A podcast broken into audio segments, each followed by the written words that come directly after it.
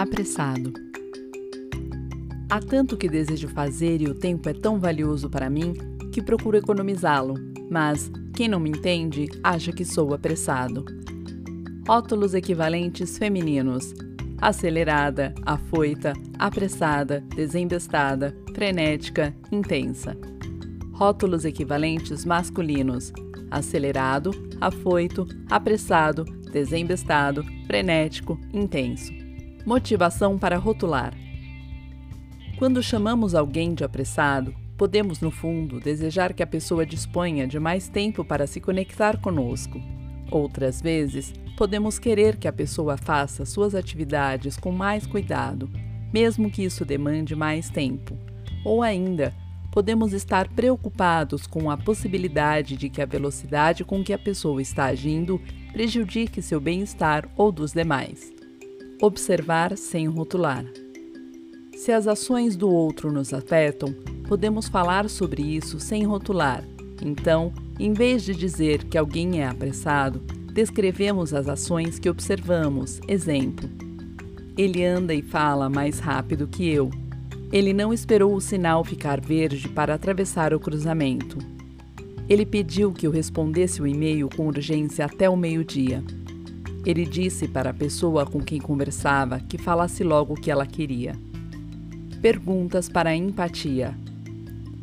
Para compreendermos mais a nós e ao outro, podemos perguntar: Estou satisfeito com a vida que eu levo? Tenho consciência da minha responsabilidade em contribuir para vivermos em um mundo melhor? Administro meu tempo para isso? Que critérios eu uso para saber se estou administrando bem meu tempo? Sei o que é prioritário para mim? Sei o que não é? Procuro viver o que é prioritário? Sei conciliar minhas prioridades com as dos outros? As pessoas que compartilham a vida comigo acham que eu cuido das suas prioridades também? Como são essas coisas para o outro? Que responsabilidades o outro está assumindo que eu não compreendo? Que relevância ele dá para o que está buscando com suas ações? Quais experiências ele tem que eu não tenho para considerar isso relevante? O que eu posso fazer para compreendê-lo? O que alguém precisaria fazer para eu ter segurança de que minhas prioridades e meu ritmo estão sendo respeitados? Qual a diferença entre respeitar-me e fazer as coisas de forma que eu quero? Como minhas opiniões e ações contribuem para o outro sentir-se mais seguro de que terá suas necessidades atendidas? Propostas de cuidado mútuo.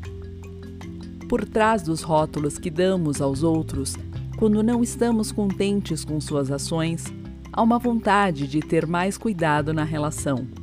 Eis algumas propostas que podem ser feitas quando consideramos que alguém é apressado. Quando você poderia sentar-se comigo para conversarmos sobre suas atividades e como elas se relacionam com suas prioridades e minhas? Se estiver muito ocupado, que tal almoçarmos juntos para falarmos disso enquanto comemos? Você gostaria que eu te ajudasse a organizar uma agenda no seu celular com todos os seus compromissos e prazos, de modo que você possa ter mais clareza sobre como está gerindo o seu tempo? Acho que isso pode te ajudar a relaxar mais. Que tal? Tem algo que eu possa fazer para te ajudar agora, para que possamos relaxar juntos depois? Refletindo um pouco mais sobre o rótulo. Quando estamos com pressa, pode haver necessidades nossas em risco que prevemos que serão feridas. Um outro estímulo para a pressa pode ser uma perspectiva de atender uma necessidade importante que está com prazos curtos ou atrasada em relação ao seu planejamento.